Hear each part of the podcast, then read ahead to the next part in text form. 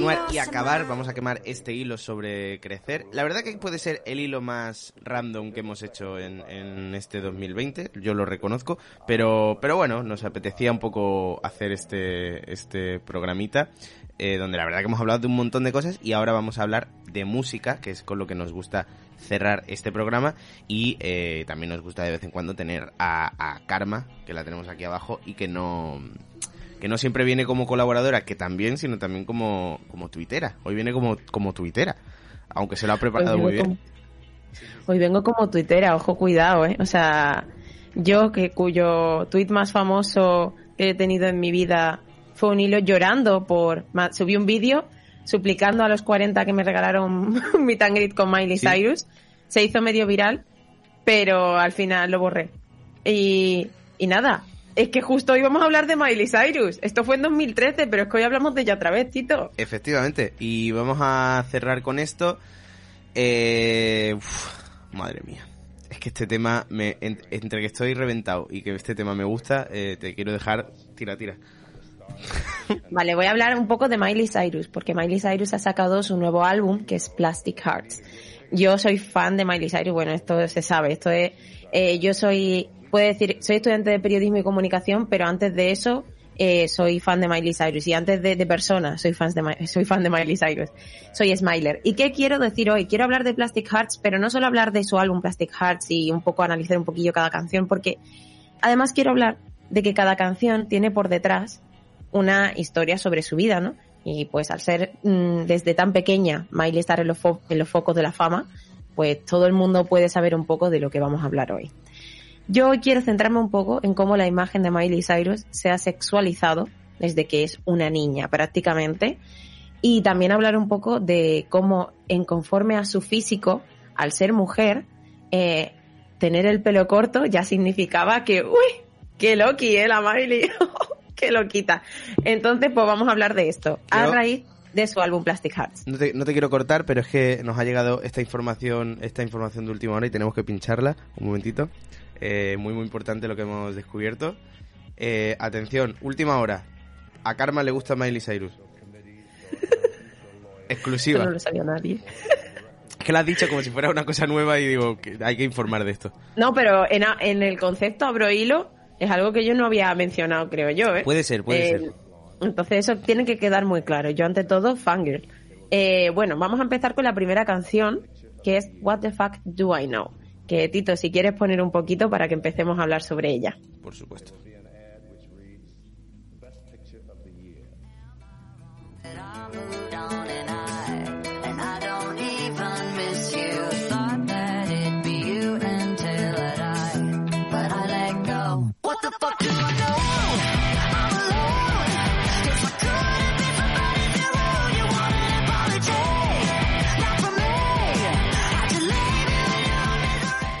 I'm in love with a monster. esta canción es la primera del álbum, es What the Fuck Do I Know. Para mí esta canción es mi nueva mmm, canción para una ruptura por excelencia. Me gusta muchísimo porque no es una llorada a la máxima, como habéis visto, no es la típica balada de, oh Dios mío, estoy triste porque, sino es una liberación. Dice, so tell me baby, I'm a wrong that I moved on and I don't even miss you, porque Miley Cyrus eh, se separó de su ex marido, Liam Hemsworth, hace relativamente poco, y a, la, y a los meses estaba con una chica saliendo y como que la prensa fue como una locura, Miley Cyrus, eh, vaya, vaya mala persona, ya está con otra persona. Y me hace mucha gracia como esto es como una cosa que pasa mucho en general, ¿no? Eh, en la vida cotidiana, no solo a Miley Cyrus, que eh, cuando alguien corta, ya sea hombre o mujer, en una relación y al poco tiempo está con alguien se le juzga mucho.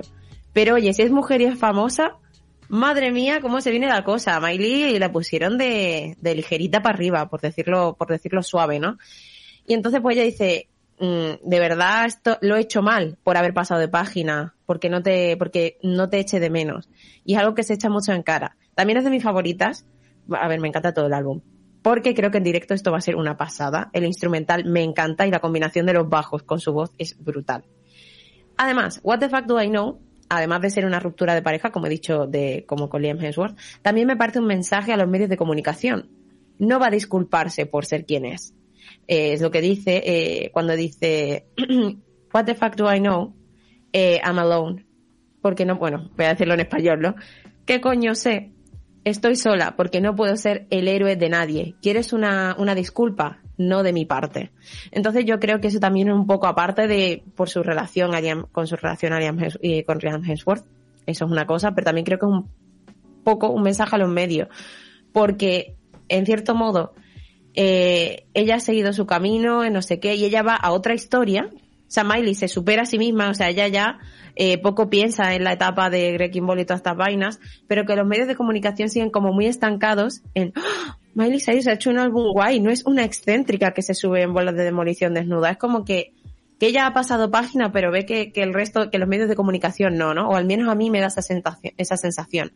Además, también me parece una crítica a la sexualización que ha subido toda su vida, subido no, sufrido toda su vida, porque dice, probablemente no me vais a poner en vuestra estación, que, que estación, bueno, station, es como de radio, ¿no? En vuestra radio. O probablemente no me vais a poner en vuestra radio, porque hubo tantos escándalos que en, en el 2013, escándalos con muchísimas comillas, y cogió con pinza que su escándalo era pues bailar y, y, salir con un oso de peluche, eh, que la atención se fue más a su vida privada que a su música, ¿no? Y no solo en, en, en, en la prensa a nivel de medio general, sino también en la prensa musical, que la prensa musical no hablaba de los singles de Miley Cyrus, ni solo hablaba de, de, de su persona, ¿no? Y de, y de sus escándalos. Es algo que pasa muchísimo en general en la prensa musical, que nos centramos mucho en la vida del artista.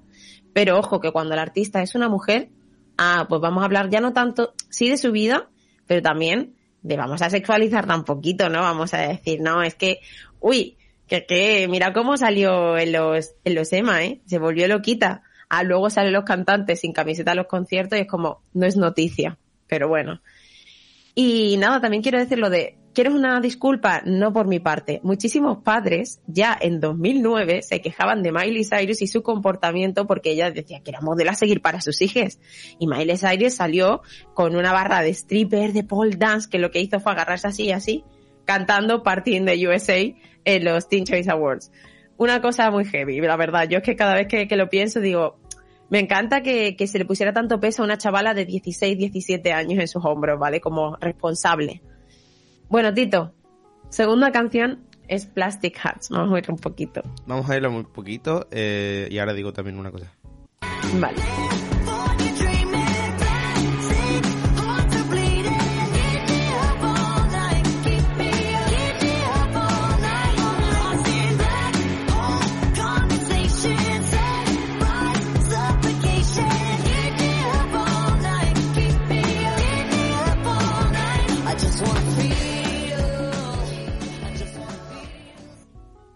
De mazo de Tito. me parece chulísimo. No, yo solamente quería decir una cosita mm, rápida em, respecto a lo que has dicho de sexualizar, que, sé que van a llegar muchos comentarios de, bueno, pero es que si hace algo, eh, que quieres que hagan? Que no lo comenten o lo que sea. Claro, pero es distinto porque, por ejemplo, eh, los Red Hot Chili Peppers em, ya hace muchos años que el cantante de los Red Hot eh, salía en conciertos solo, solo con un calcetín en el pene. O sea, ese era su vestuario.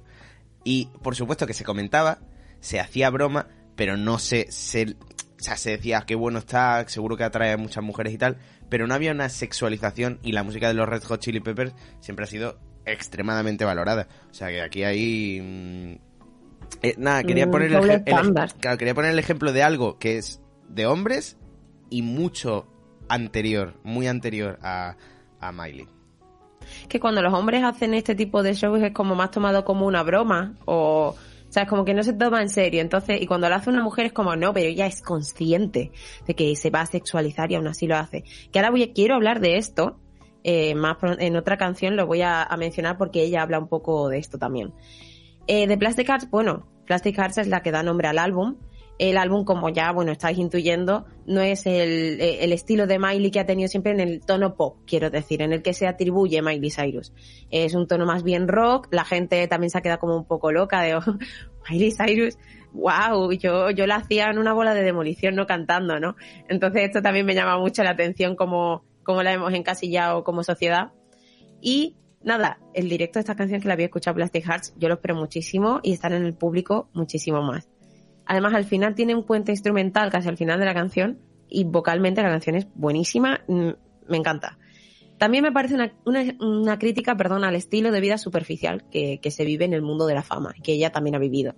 Directamente relacionado con esto, creo que esta canción también habla de su inicio en las drogas, que por esto también ha sido bastante puesta en el, en el, en el, en el ojo público y de cómo ese estilo de vida la llevó a no sentir nada, por así decirlo. Ya dice, I just wanna feel, I just wanna feel something.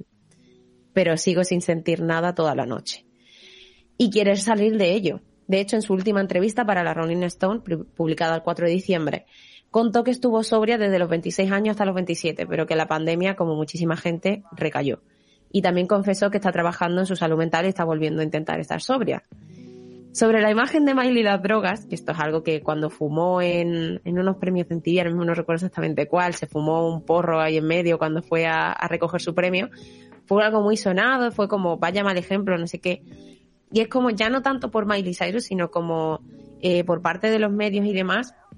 Entiendo que Miley ahí me parece que lo estaba haciendo mal porque mm, no es un espacio en el que eso se puede hacer, la televisión, porque bueno, es una cosa que al fin y al cabo lo ve mucha gente y tú eso no lo terminas de controlar. No es lo mismo que subirla a una red social, por así decirlo, que tampoco lo controlas, pero son diferentes espacios el que esté televisado, ¿no?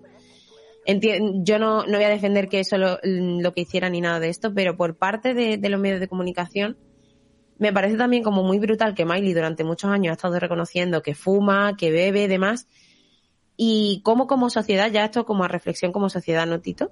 Cómo eh, ponemos eh, a esa persona como es que es un mal ejemplo, está haciendo fatal y la tendemos a discriminar y a, y a tener como una cosa horrible cuando realmente es una persona que sufre de adicción. Que esto como sociedad me parece un problemón que tenemos bastante grande.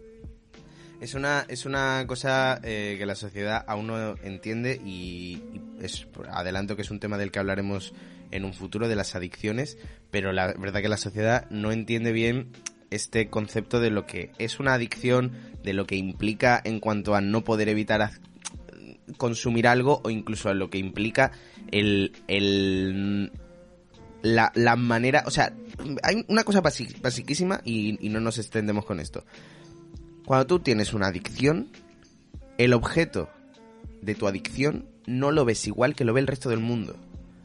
Y que cuando digo que no lo ves igual, tiene que ver con que no lo ves para nada igual que tu cabeza te ha deformado por completo ese otro objeto, sea un objeto físico o etéreo, sea las apuestas, sea la comida, sean las drogas, sea lo que sea, la adicción implica que no ves con los mismos ojos para nada el objeto de tu adicción. Y por supuesto a Miley le, pasaba esto, a Miley a cualquier persona así. Y ahí también los medios deberían reflexionar mucho más sobre las adicciones antes que juzgar a quien las tiene. Claro, hacer un poco de ética por parte de los medios a la hora de dar la información. Yo entiendo que es algo que, vale, había que criticar porque no era el espacio, no sé qué, eso hay que decirlo, hay que dejarlo claro. Pero no poniéndola en el ojo del huracán como la peor persona del mundo. También hay que tener un poco de conciencia de que es que la misma persona que puede estar leyendo esto puede estar dentro de una adicción. Es que tampoco los medios saben a quién, a cuántas, o sea, sí lo saben, pero como que ignoran éticamente a todo el público al que llegan. Y, no, y es algo muy fuerte que una persona que a lo mejor está sufriendo una adicción eh, tenga que leer como esta demonización de las personas que sufren una adicción. Y nada, sobre esto también, sobre Miley las drogas, ella también dijo para Rolling Stone que existe la idea de que ella durante su era de Younger Now, que fue como su último álbum de estudio, eh, que es cuando estaba con Liam Hemsworth, eh, a los medios le, le, gustaba su cabello, que ella era pura y que su apariencia era como el punto de referencia para su cordura.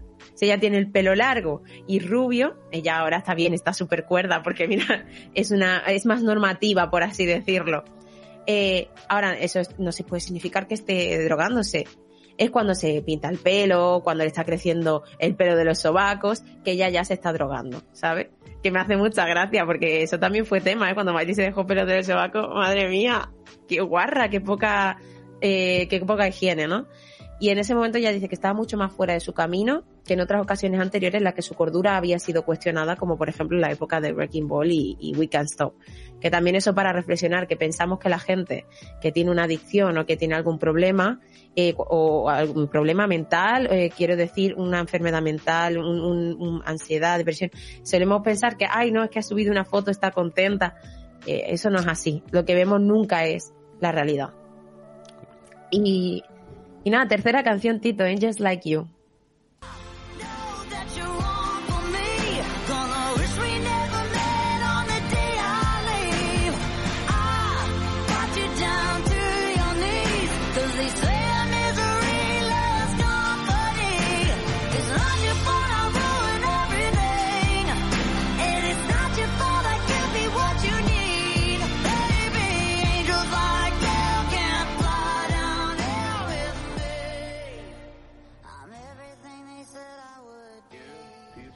Me flipa esta canción, ¿eh?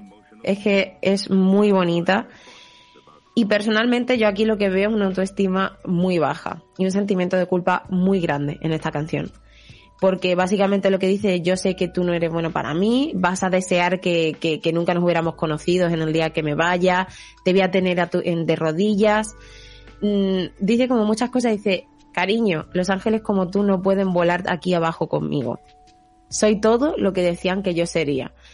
Y a mí esto me parece como una autoestima muy baja, aparte de que mm, es una condición de que a veces pues hacemos daño a la gente que apreciamos sin querer o simplemente hay algo en la forma de relacionarse y en esta relación que no es sana. Y entonces cuando aparece la culpa, ¿no? También quiero decir que vocalmente entiendo estos primeros versos que de la canción que son como más lentos, esto es el estribillo como que rompe más, como un llanto así suave a medianoche, pero realmente cuando rompe es como lo que sientes realmente por dentro, ¿no? Esta canción me parece preciosa, además de que soy todo lo que dirían, lo que dicen que soy.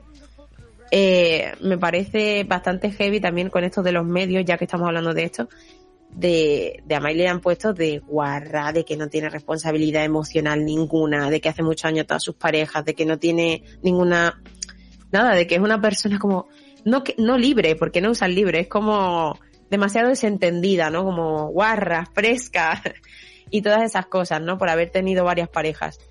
Y entonces me da mucha pena cuando dice, mm, los ángeles como tú no pueden estar aquí abajo conmigo, soy todo lo que decían que sería. Entonces como que en ese momento de autoestima baja, yo creo que a lo mejor ella se ha pensado a sí misma como una persona eh, que es así, ¿no? En el que si tanta gente te lo dice, si tantos medios, si tantas personas piensan a ti so- así sobre ti, realmente lo es. Y es bastante heavy. Yo, voy a decir una cosa. Eh, yo creo, odio a la gente que dice, con toda mi alma, odio a la gente que dice que el dinero no da la felicidad. Porque creo que esa gente eh, tiene dinero. Eh, yo creo y, Yo también. y, y lo, lo odio en un sentido de, de no te dará la felicidad, por supuesto que no, pero te la facilita muchísimo. Eh, quiero decir, no te condena. El dinero no te condena a no ser feliz. El, el- el no tener dinero puede que sí. eso, eso, pero eso no quita que Miley ha crecido delante de. Miley ha crecido delante de los medios. Hoy en este programa que es de Abro Hilo Crecer, tenemos que hablar de ello. Miley ha crecido delante de las cámaras y juzgada. Además, nació delante de las cámaras. Su padre ya era famoso. Efectivamente. Y creo que... mm, creo que es importante entender que el dinero posiblemente te facilita la felicidad y estoy... Soy un gran defensor de ello. Creo que la fama no. Y creo que es muy distinto. Creo que la fama es una mierda. Y, y creo que Miley ha crecido siendo juzgada, eh, siendo observada, siendo analizada y se nota muchísimo. Y se ha notado en su evolución y se nota en esta canción. Y creo que es importante también reflexionar más sobre ello que sobre la riqueza o el dinero. Más que sobre todo eso, es reflexionar sobre, sobre la presión de la fama y la presión de, de la sobreexposición. Y que no hay que ser, Además- no hay que ser personas perfectas. Además, lo que tú has dicho, que ha crecido delante de, de- del ojo público, por tanto, es mm, no es solo ya porque hay gente a la que ya le pilla de adulta y aún así también puede ser algo pues como muy fuerte emocionalmente, sobrellevarlo mentalmente. Pero claro, si tú creces ahí, es como que ya se te va integrando que las cosas que están pasando es como, es tu vida, o sea, no tienes otra, no tienes otro referente para saber que realmente lo tuyo no es normal, lo que está pasando contigo y cómo estás expuesta.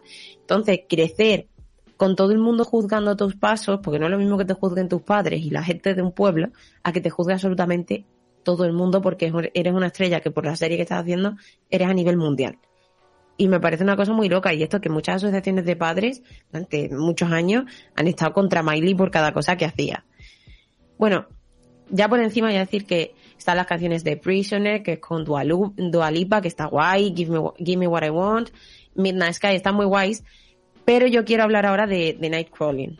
Nightcrawling es la canción número 6 del álbum, es un featuring con Billy Idol. Y sinceramente yo creo que es que Miley tenía que sacar esta canción porque tenía que sacar este álbum y esta es la canción que para mí es el decir, es que Miley tenía que sacar este álbum. Esta canción es lo que dice Miley, Miley Cyrus tenía que sacar este álbum porque Miley musicalmente ha sido opacada, como hemos dicho antes, la gente no la quería poner en su radio, por así decirlo, por su, por su vida privada, ¿no? Y entonces, para mí esta canción es demostrar, para esa gente que es muy graciosa, gente que pone, eh, he descubierto a Miley, sobre todo con su cover de Jolene, he descubierto a Miley y no sabía que podía cantar, si dejara sus excentricidades de lado, hubiera, sería una gran artista, bla, bla, bla. Pues para mí Miley Cyrus con estas cosas me demuestra que a mí tiene muchísima versati- versatibilidad. Para mí esta canción es una brutalidad, el instrumental, la pedazos de colaboración con Billy Idol, el estribillo y las ganas de cantarla que dan. Es que escúchala, Tito, es que es un temazo.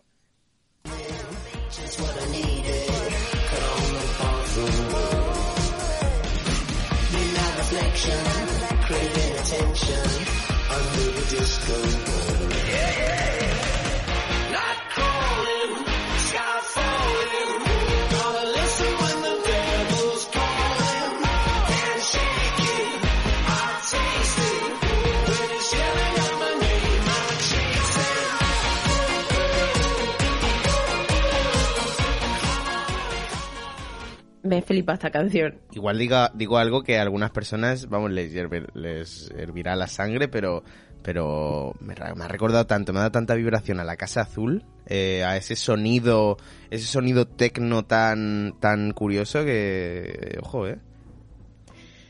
Esta canción me flipa, Tito. O sea, es de mis favoritas del álbum. Es que la escuché y dije, es que esta es la canción de, es que este álbum es bueno, tenía que hacerlo y marcarse este statement de decir, soy una buena artista.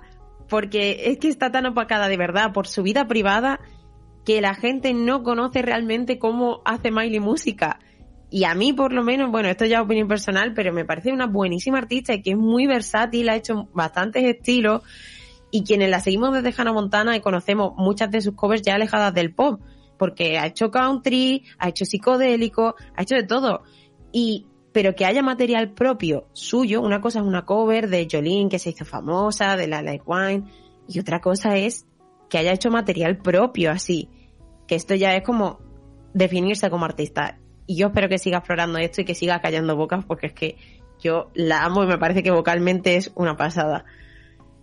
Y ahora voy a hablar de High, que aquí vamos a hablar un poco de, de, de, de esta canción, es que me pone muy triste, muy, muy, muy blandita. Vamos a irla un poco. Vamos allá. Me has dejado de seguir en directo, ¿verdad? No.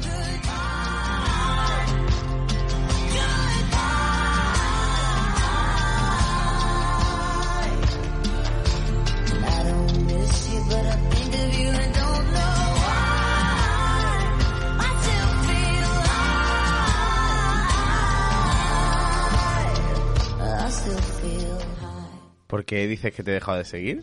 No, porque he visto seguir, siguiendo. Dejar de seguir, siguiendo. No, no, no. No, no, no. Bueno.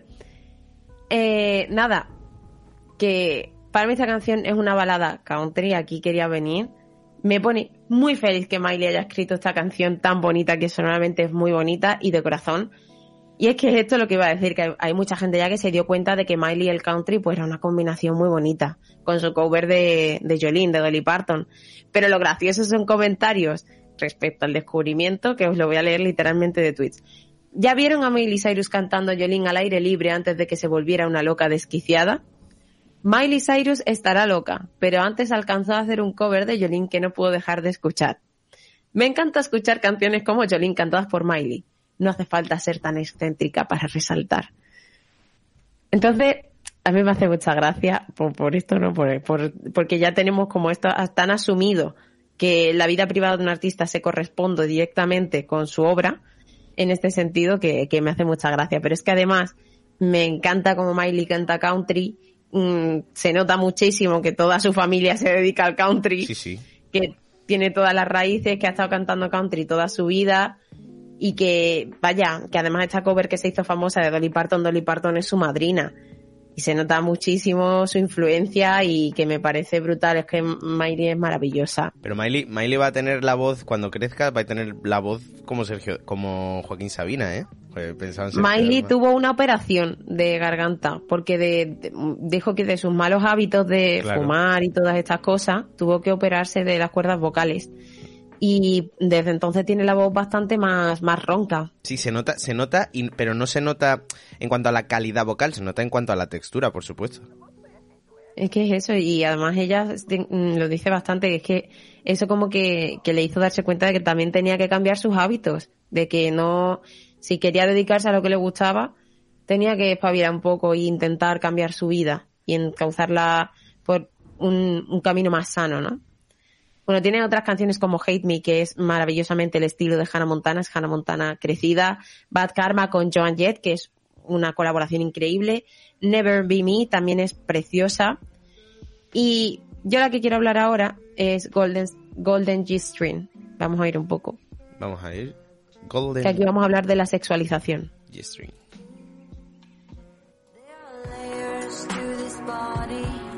primal sex and primal shame.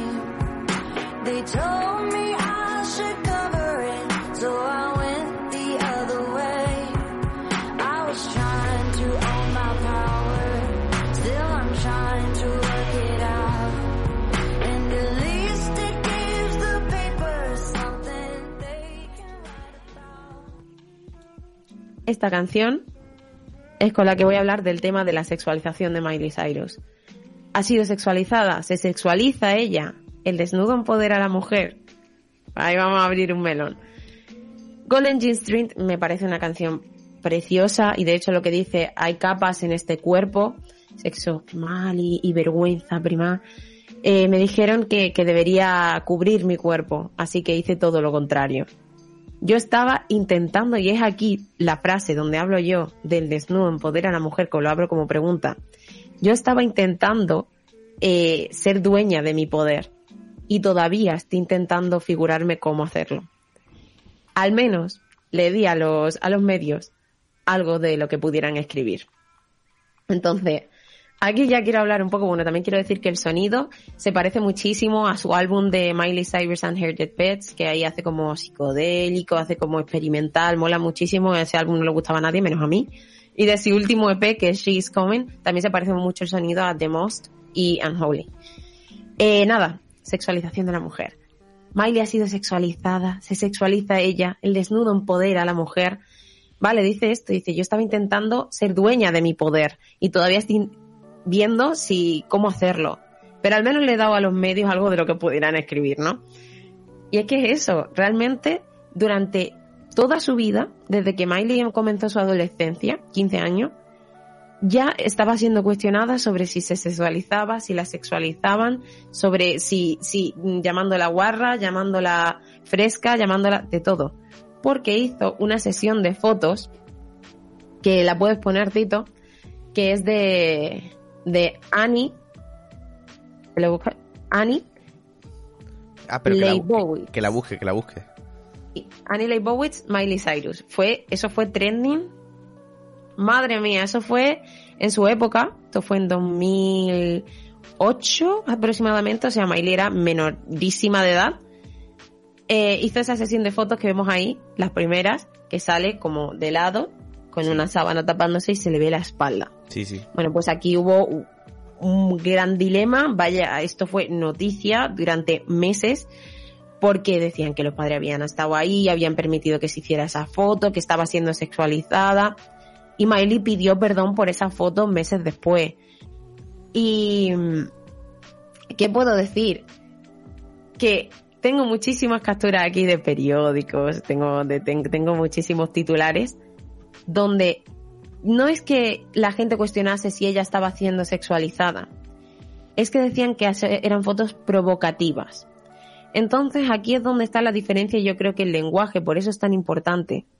No es lo mismo sexualizada que provocativa, porque provocar implica una intención. Por tanto, si tú estás diciendo de una niña de 15 años, 16, que se está haciendo fotos provocativas, estás diciendo que esa niña tiene la intención de provocarte. Y si tú crees que una niña de 16 años tiene la intención de provocar, el problema lo tienes tú, que eres quien la está sexualizando. No estás criticando la sexualidad en sus fotos, estás diciendo que ella se ha prestado a ser objeto de deseo. Y, no va a mejor porque aquí lo hemos lo nombramos en su momento cuando hacíamos otro programa hace en el momento en el que esto surgió eh, no va a mejor porque tú estás hablándome de cuando Miley tenía 15 16 años pero hemos vivido la situación de que los medios sexualicen a una niña de 14 a Millie Bobby, Bobby Brown eh, cuando apenas tenía 14 años o sea mm, va a peor Es que es exactamente eso, Tito. Eh, son cosas que yo a día de hoy me sigue pareciendo brutal que, vale, tú puedes criticar, como sociedad podemos decir, ¿es correcto que una niña de 16 años se haga ese tipo de fotos? Que, vale, lo puedes cuestionar. Como sociedad lo puedes cuestionar. Pero de ahí a llamarla sexy y provocativa, hay un paso y el paso es la intención, porque decir que es sexy y que es provocativa implica una intención por parte de ella. No estás diciendo que se expone a que la sexualicen, estás diciendo que ella misma se sexualiza. Entonces, cuando tú a una niña desde los 15 años le estás diciendo que se sexualiza por cualquier cosa en su crecimiento, acaban pasando cosas como que de mayor, como, ha pasado con Miley Cyrus, eh, cuando se abre el debate de el desnudo empodera, pues pasan cosas, ¿no? Porque si ella ha estado toda su vida siendo sexualizada, como todas las mujeres durante toda nuestra vida hemos sido sexualizadas, ella lo ha estado en el ojo público, ahora que llega esta corriente que dice que el desnudo empodera, que las mujeres deben ser dueñas de su propia sexualidad, pues que dan estos cambios de pensamiento tan radicales, porque si tú eres una persona que ha sido sexualizada toda tu vida y ahora te dicen que tú eres la única que tiene el derecho a ser dueña de tu sexualidad, que lo eres, lo eres, pues hay gente que se, y, yo esto no lo, no lo juzgo, quiero decir, pero tampoco me parece positivo. Voy a, esto ya es opinión total, ¿eh, Tito? Pero a lo mejor a día de hoy, yo pienso esto y al día de mañana cambio de opinión, pero yo a día de hoy pienso que el desnudo puede empoderar, sí, si tú te, puede empoderar a una persona, puede empoderar al movimiento feminista, uf. Y a esto me refiero no a, por ejemplo, no tiene nada que ver con salir en una, en una manifestación eh, em, o desnuda o, con el pecho descubierto. eh, no, eso no tiene nada que ver, porque es una manifestación justo por eso. Pero lo que quiero decir, aquí entra el tema OnlyFans, entra el tema eh, que haya menores de edad en OnlyFans, que haya menores de edad subiendo fotos eh, mm, sin, mm, sin ropa o lo que fuera redes sociales. Ahí está el problema, en el que hemos estado las mujeres eh, siendo sexualizadas tanto tiempo, al igual que Miley Cyrus, que aquí estoy viendo Miley Cyrus con un conjunto que deja poco a la imaginación. Lleva unos pantalones cortos y un top donde se le ve el ombligo. Y estos son titulares reales de Daily Mail. El mundo llamaba a Miley Cyrus en 2013 teoría y práctica del porno Disney, a su actuación en Banges Tours.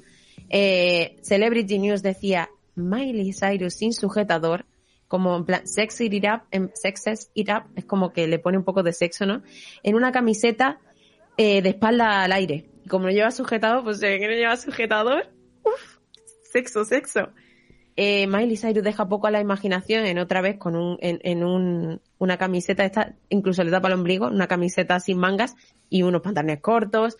Y así estamos así. Miley Cyrus ha tenido de, de sexualización que va con una camiseta así y se le ve por el lado la teta que no se le ve ni el pezón, que ya si se le viera el pezón, imagínate.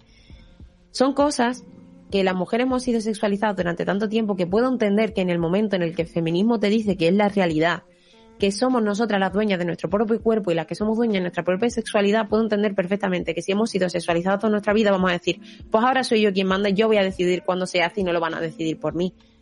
Y me parece perfecto. Yo entiendo ese razonamiento y me parece válido para las personas que se atengan a él. Y si a ti eso te empodera, pues me parece bien. Pero creo que al feminismo, a rasgos de tomarlo como mensaje universal, hace daño a las niñas. Porque las niñas todavía no tienen esa formación en feminismo y todavía no son conscientes de lo sexualizada que están siendo realmente. Ni de que qué puede causar todas estas cosas de que se suban a redes de fotos así y, y que en OnlyFans pues suban contenido eh, que pueden sexualizar a cambio de dinero. Y todo lo que ello conlleva en, en, en su vida realmente. Es que es un tema muy delicado. Quiero decir. Entonces, dime Tito. No, no, sigue, sigue, perdona. Nada, que yo lo que quería decir es que a mí, como, como Carmen, como Karma, yo veo a Miley Cyrus sacarse la foto que se saca sin, sin ropa o, o, o en lencería o lo que ella le saca de su magnífico ser. Y a mí me parece estupendo y a mí me parece genial. Y yo no la juzgo porque yo tengo esa conciencia. Pero es verdad que es sexualizada. Y a mí me parece genial que ella sea consciente y decida darle la vuelta a la tuerca. Pero el problema de hacer esto como algo del activismo y propio del feminismo es que tienes que hacer consciente de eso, pero tienes que dar también conciencia de que no es lo mismo tener 25 años que tener 14 años. Porque es lo que hemos dicho, que crecer de una forma expuesta duele mucho más y afecta mucho más a tu futuro. Y lo que quiero decir con esto básicamente es que es un tema muy complicado y no estoy ni diciendo que quien lo haga está mal, ni mucho menos. Yo a Miley Cyrus la amo y a toda chica que lo haga pues me parece perfecto. Ni nada. Lo único que estoy diciendo es que sí que tendríamos que ayudar a que las chicas más jóvenes entiendan de dónde sale esto, entiendan qué es la sexualización y entiendan que a ellas les afecta. Y creo que eso sí que es algo en lo que hay que educar. Hay que educar primero en qué es la sexualización, cómo se sufre y después empezar a hacer soluciones prácticas a la hora de asociarlo a directamente el movimiento feminista, no a la hora de eh, hacerlo tú por tu cuenta, quiero decir. Pues, salvo sorpresa de última hora, Karma no estará mañana en la tertulia de los viernes. Y digo salvo sorpresa porque la- honestamente no, no se lo he preguntado, he asumido que no tendría tiempo, pero, pero que está invitada si quiere. Mañana hablaremos de, mm, de esto también porque haremos repaso de los temas de las últimas dos semanas, hablaremos de la ley trans, hablaremos de la literatura, hablaremos de, de esta hipersexualización y de todo esto. Yo solamente decir dos cosas. La primera, creo que podríamos, y esto te lo dejo ahí como propuesta de karma, creo que fácilmente podríamos hacer un repartiendo karma aparte, hablando de este disco en general, escucharlo bien, disfrutarlo, charlar con el chat y, opinar un poquito de todo, no, no en esta en esta cosa del tiempo de no alargarnos, sino un día hacer un, un directo de clara y concisa, o un directo en Twitch, o un directo en lo que sea, pero hacer un repartiendo karma hablando de, de, de Miley un poquito más, incluso con alguna persona que tú conoces que también se puede apuntar y querrá hablar de la carrera de Miley. Eso por un lado. Por otro lado, y aquí nos despedimos, Karma, muchísimas gracias por, por haber estado por haber estado hoy aquí. Em, voy a decir una reflexión final respecto al tema de crecer y no me voy a alargar porque se nos está quedando ya largo de por sí el programa. Em, creo que la normatividad tiene mucho que ver en todo esto de crecer y la normatividad hace que eh, si no creces según unos estándares ya has dejado de crecer. Todos crecemos, todas las personas crecemos y crecemos y no paramos de crecer. Pero hay una normatividad que nos dice que hay que crecer de una manera. Cuando salimos de esa normatividad y alguien sufre una adicción, sufre un problema, sufre y se sale de ese camino normativo, no se crece. Se deja de crecer, se crece de otra manera. Y creo que es importante que entendamos todas las realidades, que nos olvidemos de la norma general, porque eso es cómodo, es súper cómodo tener una norma general, pero elimina del camino a muchísimas personas que de repente sufrimos algo que nos hace, a lo mejor durante, con suerte, dos años, dejas de crecer de la misma manera. Dices, no, avanzas, aprendes de otra manera, te haces adulto de otra manera. No, dejas de crecer. Dejas de crecer en ese concepto que es crecer. Y creo que es muy importante mm, confiar en la gente que tienes alrededor para que te ayuden ayudarte a ti, a ti mismo, pero sobre todo quitarle, quitarle cierto valor o cierta, cierta, mm, eso, cierta normatividad a, a crecer de una manera muy, muy concreta. Creced como sea, con ayuda, sin ayuda, pero no tengáis miedo a crecer como por suerte o por desgracia la vida os haga crecer porque todo es válido. Y nos despedimos hoy eh, en este programa de Abro Hilo Crecer. Nos vemos mañana a las ocho y media en directo con la tertulia, también con una nueva investigación de David. Y muchísimas gracias a todas las personas que habéis estado ahí, que estáis siempre en directo y que nos estáis acompañando continua, continuamente. Eh, nos vemos eso, mañana aquí, en Abro Hilo, en Radio Gorrón. Vibra un delirio sutil. Enhebras la